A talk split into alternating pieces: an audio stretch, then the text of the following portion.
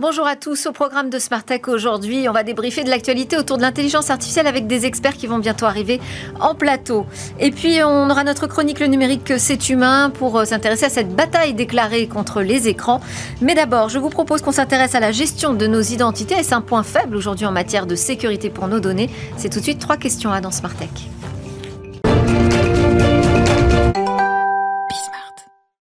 Trois questions à Gilles Castéran sur la protection de nos informations personnelles d'utilisateurs sur le web. Bonjour Gilles. Bonjour Delphine. Alors, vous êtes le président de Memority, acteur français dans le domaine de la confiance numérique, expert de l'authentification sécurisée. J'ai envie de vous demander déjà de manière euh, générale, est-ce que quand on se connecte aujourd'hui sur un site, euh, nos informations personnelles, j'entends au sens euh, notre identité finalement numérique d'utilisateur, est-ce que ces informations sont stockées sur des serveurs euh, qui sont stockés pardon, ou sur des serveurs cloud ou euh, directement chez les e-commerçants. Est-ce que ça vous semble aujourd'hui bien géré, sécurisé euh, Est-ce que c'est votre point de vue ou est-ce qu'aujourd'hui vraiment on est dans une situation de faiblesse sur la gestion de ces identités? En tout cas, on peut faire mieux. C'était d'abord la, première chose. Donc, ce qui est important, c'est de gérer aussi bien les accès, la façon dont on va s'authentifier, on va contrôler les accès, que le cycle de vie, que les droits associés à ces accès quand on accède à des services, il faut avoir des droits euh, pour pouvoir y accéder simplement. Parce que quand on parle de cybersécurité, c'est vrai qu'on s'intéresse surtout à protéger les données une fois qu'elles sont quelque part. Mais finalement, ce que vous nous dites, c'est au moment où, elles transitent Voilà, exactement. Globalement, les attaques, 84-85% des attaques ciblent toujours l'utilisateur et la façon dont il va accéder. Alors, ce qui est très important dans la gestion des accès d'identité, c'est certes protéger mais il faut aussi simplifier la vie de l'utilisateur, la simplification des parcours utilisateurs, quel que soit l'utilisateur, hein, qu'il soit l'employé, mhm. mais également le client consommateur, le citoyen, ou alors les partenaires hein, dans de plus en plus d'entreprises bah Alors c'était justement ma deuxième question, Gilles, parce que euh, pour un e-commerçant, son intérêt en fait, c'est que euh, l'expérience d'achat soit la plus fluide, la plus rapide possible, hein, qu'on achète très très vite, euh, sans trop de, de, lourdeur de sécurisation. Donc est-ce que c'est compatible avec une meilleure sécurité de nos identités, de nos accès? Oui, en effet. Alors, évidemment, c'est compatible. C'est exactement possible. Alors, je peux même faire euh, peut-être une petite annonce euh, aujourd'hui, puisque euh, on a la chance. Memority a été choisi pour rendre un service qui est l'offre service BeConnect. BeConnect, c'est une, une, offre de service d'authentification numérique au service du mass market, c'est-à-dire de l'ensemble des consommateurs. Oui. Alors, c'est porté par cinq grandes banques françaises, disponible cet automne. Mais c'est-à-dire, qu'est-ce que ça change? Par rapport à ce qu'on a aujourd'hui Alors, l'objectif, c'est de supprimer cette phase, l'usage d'identifiants ou de mots de passe. Et en même temps qu'on peut supprimer cette phase, on peut en plus améliorer le niveau de sécurité tout en protégeant les données, en respectant en effet la réglementation des données européennes. Et comment on supprime cette phase? Alors, derrière, il y a des mécaniques hein, d'analyse de contexte d'usage. Et en comprenant mieux le contexte que vous utilisez, on sait, euh, en même temps qu'on simplifie la vie numérique, on sait protéger cette, euh, cette vie numérique.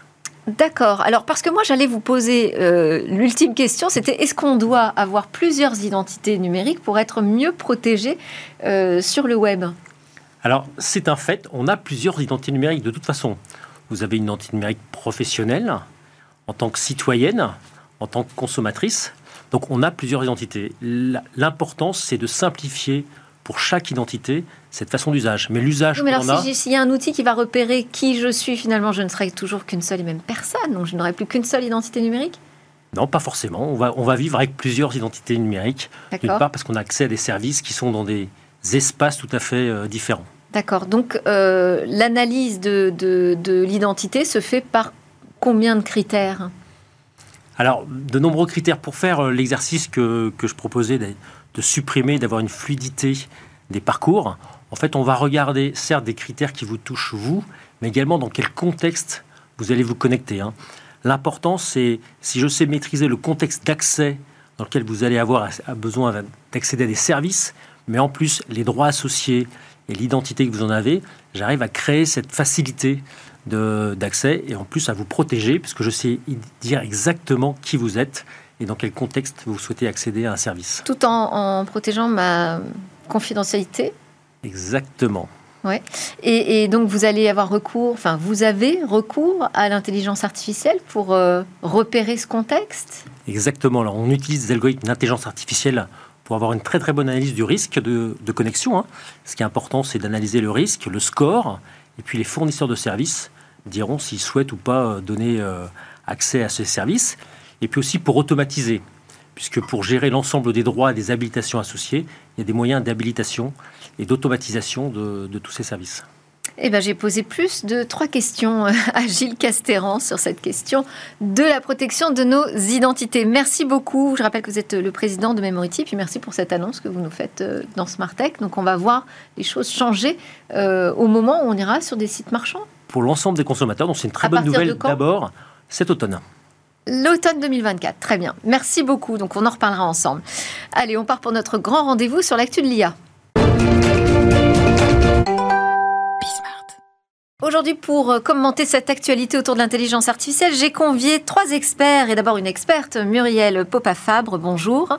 Vous êtes docteur en neuroimagerie du langage, experte au Conseil de l'Europe. Vous intervenez notamment sur des questions de gouvernance de l'IA au niveau international. Patrick Pérez, directeur du laboratoire de recherche sur l'IA générative QTI, qui a été euh, annoncé en grande pompe euh, en novembre dernier, bénéficiant du euh, des fonds d'Iliade, de CMA, CGM et aussi d'Eric Schmidt, qui était la star de Google dans les années les plus folles. et vous bénéficiez d'une enveloppe de l'ordre de 300 millions d'euros pour la recherche ouverte dans ce domaine. Avec vous également Jérôme Valla, CEO et cofondateur de Clérop. Clérop éditeur d'une plateforme data IA souveraine, euh, vous fournissez en fait des outils clés en main pour ces organisations et qui veulent faire parler leurs données euh, ou commencer à appréhender ces outils d'intelligence artificielle. Bienvenue à tous les trois. On va commencer avec cette première actu, c'est euh, le FMI qui nous alerte sur l'impact de l'intelligence artificielle sur l'emploi.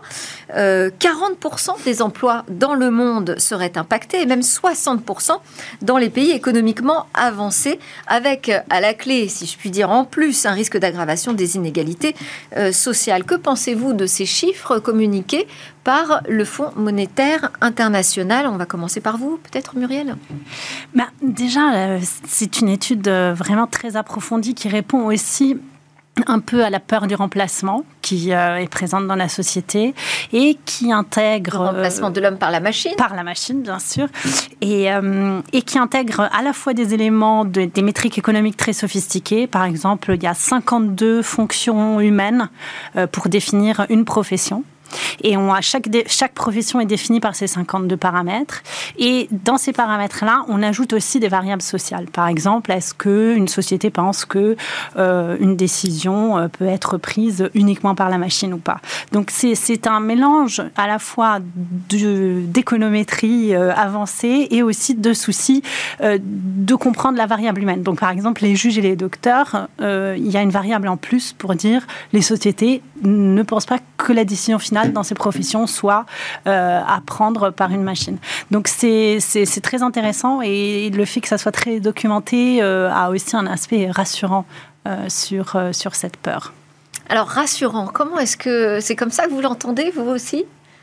Oui, rassurant clairement. D'abord parce que quand on travaille dans l'informatique depuis quelques dizaines d'années, on a déjà vécu pas mal de théories euh, de ce genre-là. Il y a 30 ans, les ERP devaient vider les bureaux et, complètement assécher les fonctions support euh, dans les entreprises, etc., euh, etc. Il y a 10 ans, plus personne n'allait conduire et les taxis seraient tous au chômage, etc. Quand on fait le bilan de tout ça, on sait que ces premières peurs, en fait, elles se réalisent rarement, et tant mieux. Ce qui est certain, avec un peu de bon sens, c'est qu'on se dit que ce sont effectivement des technologies qui vont de plus envahir la sphère professionnelle comme privée, à différents échelons. Euh, et en fonction des métiers, bien sûr, ça va être très hétérogène. Mais euh, il faut le prendre comme des assistances, comme des vraies évolutions des pratiques euh, de chacun des métiers, et non pas forcément comme quelque chose qui va venir à ce point nous mettre tous au chômage. Je n'y crois pas du tout. Et sur cette accentuation des inégalités sociales, sur le fait que finalement les emplois les plus touchés seront ceux qui seront les moins complémentaires des intelligences artificielles, et que l'écart va davantage se creuser en termes de rémunération aussi, euh, c'est intéressant d'avoir aussi cet indicateur, peut-être pour s'y préparer, pour euh, apporter de nouvelles réponses aussi en termes de politique publique. Alors sans, doute, il y a une autre chose qui me frappe néanmoins, c'est que euh, par rapport aux, peurs précédentes de, remplacement ou d'impact sur, euh, sur les métiers euh, liés à l'automatisation, à la robotisation, peut-être qu'une chose qu'on peut dire, c'est que pour la première fois, ça semble aussi toucher des métiers plus intellectuels, une autre, un autre type de, d'expertise. et, je pense que ça explique aussi une partie de, des, frayeurs. Il, est clair, en particulier dans, dans le monde de l'entreprise, que beaucoup de fonctions support de fait qui était, qui, où il y a beaucoup de connaissances et de, et de, gestion de, documentaires, etc., vont être très impactés. Je pense de façon plutôt positive, à vrai dire. Ça va démultiplier, ça va assister, ça va augmenter euh, l'efficience, voire permettre de faire des choses qu'on ne sait pas faire à l'heure actuelle, mm-hmm. mais au prix de, de, de, de, bah, de, formation. il va y avoir de nouveaux métiers qui vont émerger, en tout cas de nouvelles compétences qui vont être nécessaires pour maîtriser ces outils. Donc il va y avoir effectivement de, la, la mise à jour. C'est ça, il faut, il faut que toute la société, les politiques aussi, mm. euh, s'adaptent. Euh, alors effectivement, vous, vous, avez raison de souligner que peut-être que cette peur est accentuée parce qu'on voit que l'IA touche des métiers différents euh, de mm. ceux qu'on a vus ici, touchés, impactés par la révolution industrielle puis informatique. mais en même temps, on constate que finalement, ils seront touchés, mais ils seront valorisés aussi par ces IA, puisqu'ils seront dans un travail complémentaire finalement. Pour, ce qui est de la valorisation des salaires, les économistes divergent un peu. Euh, même si l'étude est très documentée, vous avez David Autor, par exemple, au MIT, euh, qui, présente les choses un peu différemment. Euh, mais une chose est certaine, le rapport se termine en, appelant les gouvernements à se rendre compte qu'il est nécessaire d'agir au niveau de la société. C'est-à-dire qu'il y aura de toute façon, une, les cartes vont se rebattre et qu'il faudra être là pour qu'il euh, n'y ait pas euh, de, de, situations difficiles, euh, de sentiments d'injustice. Et c'est pour ça que je pense que des politiques d'éducation sont assez importantes. Oui, et peut-être pas attendre le moment non, va arriver. anticiper. C'est ça. Il y, a, il y, a, un index d'anticipation aussi dans le, dans le, dans le rapport. Oui. Allez, notre autre actualité, ce sont ces terminaux qui sont euh, dédiés, pensés en fait pour les nouveaux usages apportés par les IA, notamment les IA génératives, mais tout ce qui est assistant.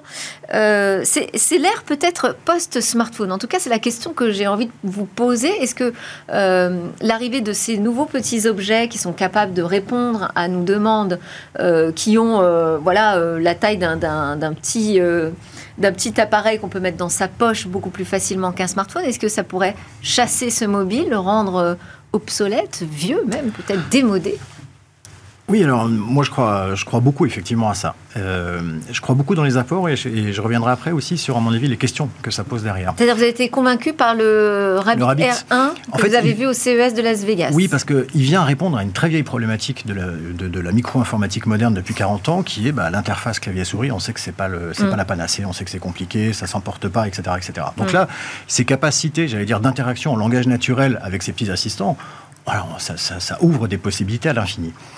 Mais en même temps, dès qu'on a dit ça, on se remet un peu dans la peau d'Européens et surtout de Français. Et on se dit, alors, parce que si je dois parler à mon petit assistant pour lui dire euh, enlève l'alarme quand j'arrive chez moi, euh, fais un virement à ma fille ou mon fils, parce qu'après la période de Noël, euh, les finances sont à sec, ou commande-moi un pack de lait pour demain, ça voudrait dire qu'au préalable, il faudrait que je lui ai confié tous mes identifiants et là, on en vient à ce problème de cadre de confiance qui, de nouveau, ressurgit typiquement avec cette utilisation-là. Et donc, il va falloir, en tout cas moi personnellement, je vais attendre d'avoir un cadre de confiance pour être sûr de savoir ce que je peux lui confier. On avait déjà cette problématique dans la data et dans l'IA, qui est prégnante. Elle va sans doute être encore plus avérée. Et il y a quelques mois, le patron d'OpenAI nous expliquait que la régulation était contre l'innovation. Déjà, je pensais que c'était une ânerie. Mais là, je me dis que c'est exactement le contraire. Il nous faudra de la régulation pour que ces innovations puissent prendre leur place. Et oui, je crois profondément que c'est un très bon complément au téléphone, voire même effectivement, là pour le coup, peut-être un remplacement. Peut-être que ça donne un petit coup de vieux. On va voir une, une vidéo. What's the nature of the reality? The nature of reality is a topic that has captivated the minds of philosophers and thinkers throughout history. According to Bertrand Russell, reality is composed of hard data derived from sensory experiences and logical analysis. It is the amalgamation of our perceptions, thoughts, and the external world. Alors Muriel, est-ce que ça vous fait rêver comme Jérôme, ça? Alors, je ne sais pas si ça me fait rêver, mais je trouve intéressante l'idée euh, de donner une matérialité à l'assistant d'IA. Très clairement, le smartphone a déjà trop de fonctions. Et d'un point de vue cognitif, on est, les, les, yeux sont débordés par l'écran. Les gens ont une fatigue oculaire très claire.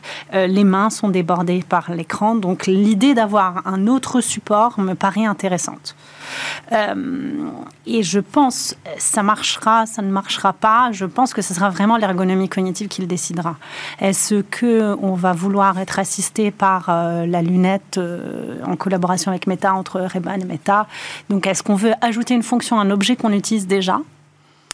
Ou bien est-ce qu'on veut un objet qui matérialise cet assistant IA qu'on ne peut pas réinsérer dans l'iPhone, euh, enfin l'iPhone, que, le smartphone, que l'on ne peut pas réinsérer dans le smartphone euh, parce qu'il est déjà plein et, les mains et les, et les, yeux sont pleins. Donc est-ce que le canal vocal qui est extrêmement naturel maintenant que le, le, traitement automatique du langage est si présent euh, dans tous les objets, euh, je pense que ça peut être intéressant. Euh, Patrick, est-ce que ça ça fait changer aussi les perspectives quand on travaille sur les IA génératives, de se dire bah, il faut peut-être aussi qu'on y pense à ces modèles pour qu'ils puissent être utilisés sur des petits appareils genre Tamagotchi. Quoi. Absolument. Il y a plusieurs choses qui me semblent intéressantes. Alors, les efforts pour euh, essayer de s'affranchir du dictat du smartphone euh, datent de quelques années, euh, à savoir est-ce qu'on arrivera à remplacer le smartphone par, par un lapin carré dans la poche, un clip mmh. rond à la boutonnière ou des... Ou des oui, parce qu'il y a eu Human qui a été présenté avant, dont on pense que c'est quand même plus un prototype pas encore très fonctionnel. Ou les lunettes dont c'est quand même la, nouvelle mouture, mais on ne sait pas. Hein. Mais effectivement, ce qui est intéressant, c'est le travail sur les, interfaces. Et, je pense effectivement qu'avec l'IA générative, en particulier multimodale, donc euh, l'image, mais aussi l'audio, le langage évidemment, euh, qui, qui, depuis, euh, quelques mois et quelques années est en train vraiment de progresser très vite, on, on arrive vraiment là des, des formes de technologies qui sont suffisamment mûr, en tout cas d'un niveau suffisant, pour avoir des interfaces euh, variées, enfin fluides.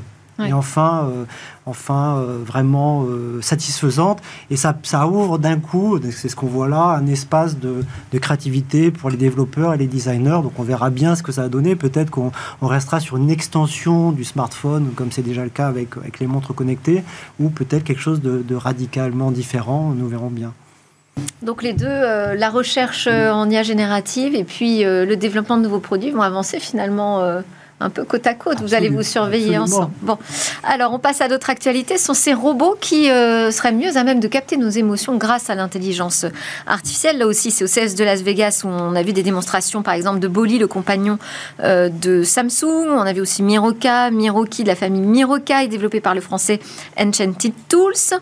Euh, est-ce que, selon vous, ça, c'est une bonne nouvelle, en fait, de se servir des IA pour capter nos émotions?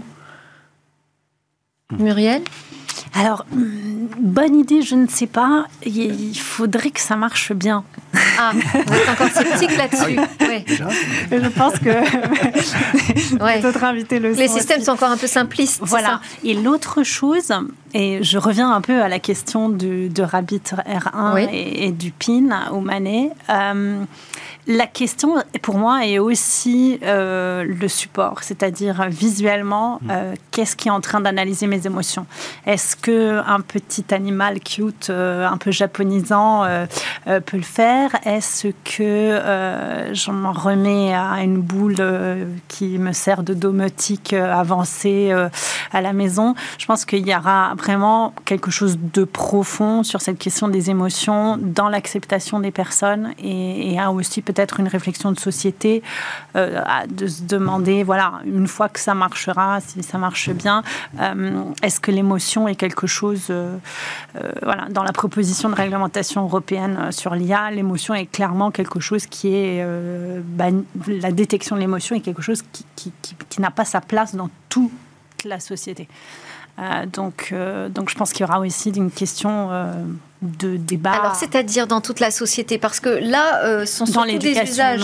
Oui, là, c'est plutôt des usages euh, plutôt à la maison. à la maison ou aussi pour euh, les hôpitaux. En l'occurrence, je hum. pense à Enchanted Tools. Et l'idée, c'est d'aider aussi les infirmiers, enfin toutes les professions, les professions à l'hôpital, en portant des charges notamment, et en se faisant accepter quand même finalement par par les patients. Parce qu'il y a ce, sujet de l'acceptabilité du robot hein, qui n'est toujours pas tranché finalement. Donc, avec un peu d'émotion, avec un peu de sourire, avec un peu d'empathie, peut-être apportée par l'IA, on accepterait davantage de cohabiter avec des robots demain? Alors je pense, enfin des robots, enfin, au sens large du thème, même, même un robot conversationnel, je pense que l'émotion fait partie de la richesse de l'interaction.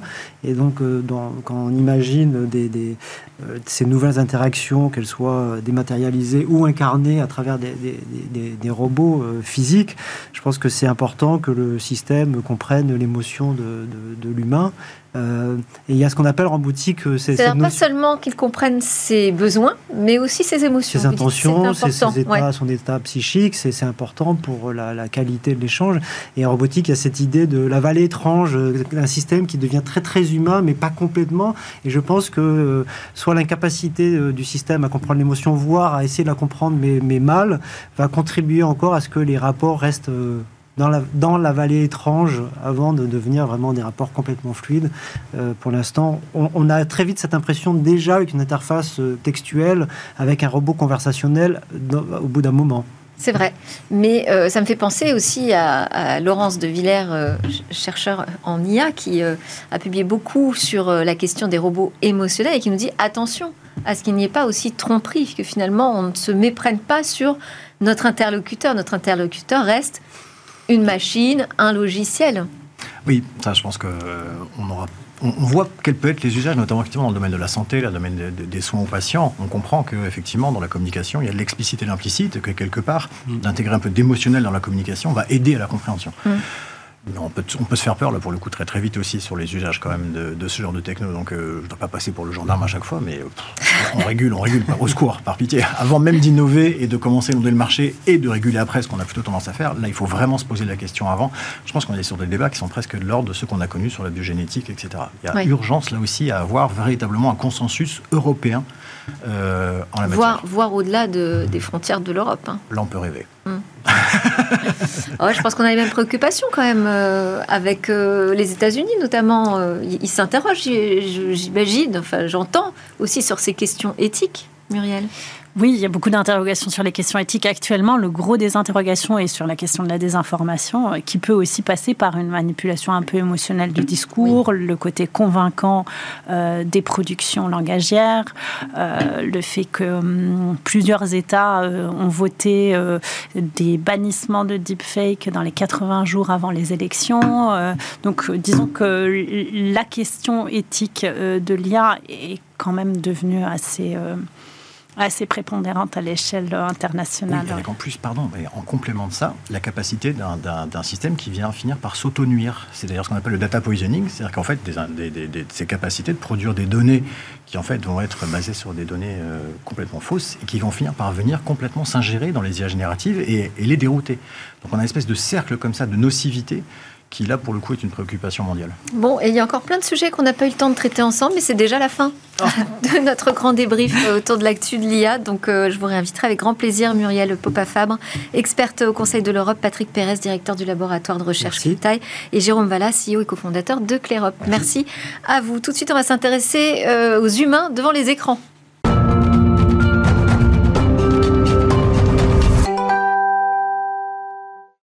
On termine cette édition avec notre rendez-vous, notre rendez-vous habituel avec David Lacomblède, le président de la Villa Numéris. Bonjour David. Bonjour Delphine. Et on va s'intéresser à ce sujet face aux écrans, nos enfants. Aïe aïe aïe, qu'est-ce qu'il faut faire? Alors on va revenir sur cette conférence de presse qu'a tenue euh, le président de la République euh, et qui a annoncé finalement euh, son intention de limiter cette exposition. Qu'en pensez-vous? Alors c'est vrai que la surexposition aux écrans ne fait pas bon bénage avec des cerveaux en développement. D'ailleurs le président de la République a annoncé qu'il souhaitait parfaire euh, sa réflexion en nommant un conseil euh, d'experts euh, prochainement, parce que les problèmes sont connus. ça pose des soucis chez les plus jeunes en matière de concentration, en matière de mémorisation, des troubles du comportement, du sommeil, avec des conséquences psychologiques et physique. Euh, alors c'est vrai, il faut bien voir que ce petit outil, on l'a tous euh, dans la main, à proximité euh, du cœur, c'est un véritable doudou, une sorte de pacemaker de nos cerveaux qui en stimule en permanence les émotions et l'attention, et qu'il est bien difficile de s'en séparer. D'ailleurs, c'est à peu près le seul objet qui fait qu'on retourne chez soi pour aller le chercher euh, si euh, d'aventure euh, on l'a oublié. il faut bien voir qu'au-delà du téléphone, les écrans envahissent nos vies. Ce sont sept écrans en moyenne par famille. vos téléphones, certes, vos ordinateurs, votre montre, le pare-brise, plus tous les écrans dans la rue et des magasins qui ne font plus qu'un seul écran à la fin. Un seul écran, mais qui font tout et qui font tout ce que vous avez envie qu'ils fassent au moment où vous souhaitez qu'ils le fassent. Et vous regardez des films sur votre montre, envoyez des emails depuis votre télé, etc., etc. Mais alors, donc, pour les enfants, que peut faire l'État? Alors, sans les parents, euh, à mon sens, euh, pas grand-chose, ça sera euh, peine perdue charge aux parents de montrer l'exemple, mm. euh, charge aux parents d'éduquer leurs enfants. Si vous posez votre téléphone sur la table pendant le repas, vous perdez quand même immédiatement toute autorité et toute crédibilité pour enjoindre votre progéniture de faire autrement. Et c'est bien la difficulté pour des parents qui généralement mettent ces téléphones dans les mains de leurs enfants quand ils sont jeunes pour regarder un film et avoir un peu la paix, euh, ne nous le cachons pas, et quand ils sont plus âgés pour les féliciter d'entrer en sixième notamment. Et d'ailleurs, si vous regardez l'étude euh, borne sociale de l'agence Even, on atteint un pic d'équipement à l'âge de 11 ans. Eh Trois enfants sur quatre de 11 ans ont déjà un smartphone parce que c'est le cadeau euh, d'entrer en sixième qui permet de maintenir un petit lien avec euh, des enfants qui ont tendance euh, déjà à s'éloigner pour les surveiller également. Euh, cela peut arriver. Et quand je dis que les parents ont une responsabilité, c'est que généralement, les premiers pas du numérique se font avec les parents sur la foi d'un mensonge qui est celui de l'âge requis quand il faut le rentrer dans son application il faut quand même rappeler que l'âge légal numérique en France est de 15 ans. Ah oui, il faut le rappeler. Alors, et puis en plus, ce téléphone, il ne sert pas qu'à téléphoner. Euh, la vraie problématique, en fait, c'est les contenus. Bah, S'ils servaient à téléphoner, nos enfants nous répondraient quand on les appelle. Euh, au-delà, effectivement, bah, comme vous et moi, surtout vous d'ailleurs, ils sont sur TikTok, Instagram, euh, Discord euh, en particulier, même si les réseaux sociaux ont plutôt tendance à diminuer pour les plus jeunes au profit de messagerie instantanée, WhatsApp et Messenger en particulier. Et c'est sans compter son YouTube pour les vidéos, puis euh, tous les jeux vidéo. Alors là, vous les connaissez aussi, euh, Delphine, euh, pour les utiliser, Fortnite, Animal Crossing ou Apex Legends. Et on fait quoi alors sur ce sujet des contenus, selon vous? Une mobilisation sans, précédent, avec des parents qu'il faut impliquer au sein des maisons. Parce que si vous regardez bien, l'addiction est telle que souvent elle est comparée euh, à l'alcoolémie ou au tabagisme. Pour le coup, le numérique a tué euh, personne, euh, me semble-t-il, jusqu'à présent. Néanmoins, cette analogie existe. Mais si vous regardez dans un pays comme la France, on n'interdit pas aux jeunes de boire ou de fumer, on interdit la vente de cigarettes et d'alcool. Euh, toute morale et réprobation sociale euh, mise à part. Mhm. Et donc, effectivement, on va être exactement dans les mêmes difficultés pour rentrer au sein de maison. Et donc, c'est bien des campagnes de prévention en matière de santé qu'il va falloir euh, mettre en œuvre, parce que les chartes, on l'a vu, elles existent et elles ne fonctionnent pas que les contrôles parentaux, souvent, c'est les enfants eux-mêmes euh, qui les mettent euh, en œuvre, et que demain, si vous faites de la reconnaissance faciale, ça pose immédiatement d'autres soucis. Peut-être qu'il faudra mettre son poignet euh, devant sa caméra pour savoir quel âge vous avez. bon, merci beaucoup, David Lacomblette. On continue d'en parler ensemble. David Lacomblette, président de la Villa Numéris. Merci à vous de nous regarder. C'était Smart Tech. À très bientôt pour une nouvelle discussion sur la tech.